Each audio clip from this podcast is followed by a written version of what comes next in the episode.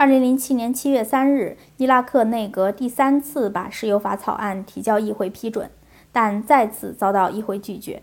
小布什的态度很果断，如果议会不尽快通过石油法，他就拒绝给伊拉克提供经济和军事援助。他还含沙射影地提醒：“我认为有人对伊拉克领导层存在一定程度的不满情绪，比如说这个领导层没有能力团结起来通过石油法和举行省级选举。”根本问题在于伊拉克政府是否愿意满足伊拉克人民的要求。如果政府不能满足人民的要求，人民将更换政府。美国政界人士心有灵犀一点通，立马公开要求马利基下台。参议院军事委员会主席卡尔莱文迅速赶往巴格达，对马利基进行两天调查后，向记者宣布。我的结论是，这是一个不会，而且也没有能力解决政治问题的政府。他号召伊拉克议会立即解除马利基的总理职务。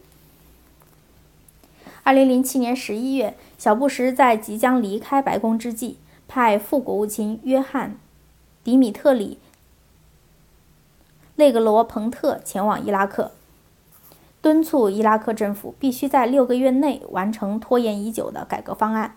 在伊拉克周游一周后，内格罗彭特于十二月一日在巴格达发表讲话，提醒伊拉克官员，通过一项走向政治和解的关键性法律，是待在华盛顿的人们以极大兴趣关注的事情。他说：“伊拉克人明白，议会通过公平分配石油收益和中央与地方政府分权的法律时间已所剩无几。”这些问题连同其他一些问题，美国国会去年春天就做了决定。我不怀疑，六个月后，当我们回头看时，这些法律应该已经被通过。第十一小节，沙菲克石油法草案被否决。二零零六年四月，联合国在死海召开会议，讨论伊拉克问题。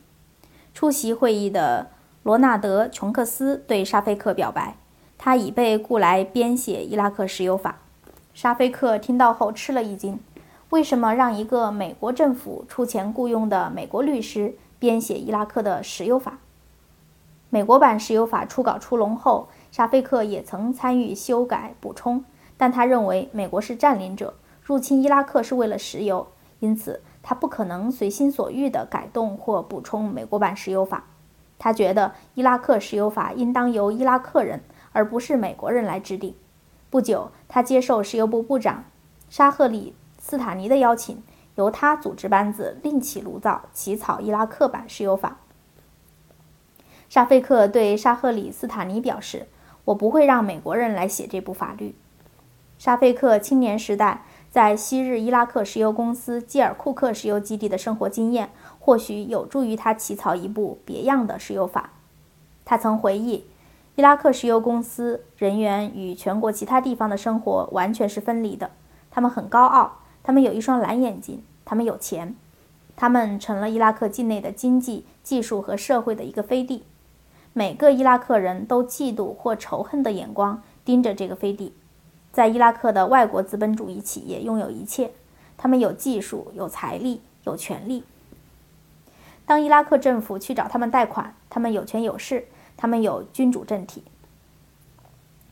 基尔库克是一个完整的飞地，它与伊拉克其他地区完全隔离，甚至伊拉克最高级的风云人物都不能进入飞地。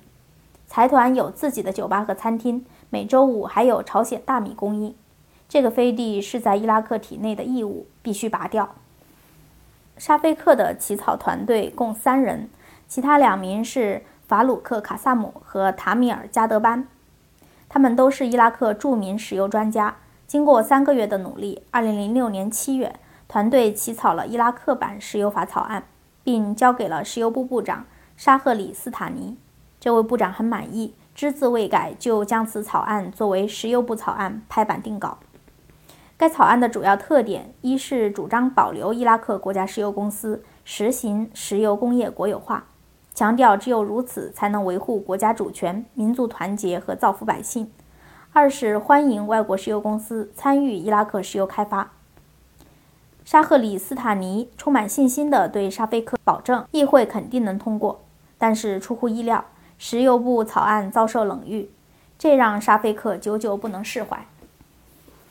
二零零七年二月十七日，沙菲克在阿曼举行的伊拉克石油专家会议上，就他主持起草的石油法草案发表演讲，介绍他的起草班子的成员、起草目的、草案内容、遭遇的困难和被否决的原因。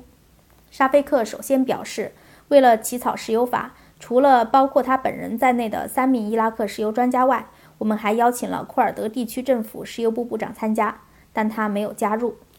沙菲克强调，石油法草案要维护国家石油工业公有化。他认为，石油法草案的总目标是优化油气生产，实现收益最大化和国家团结。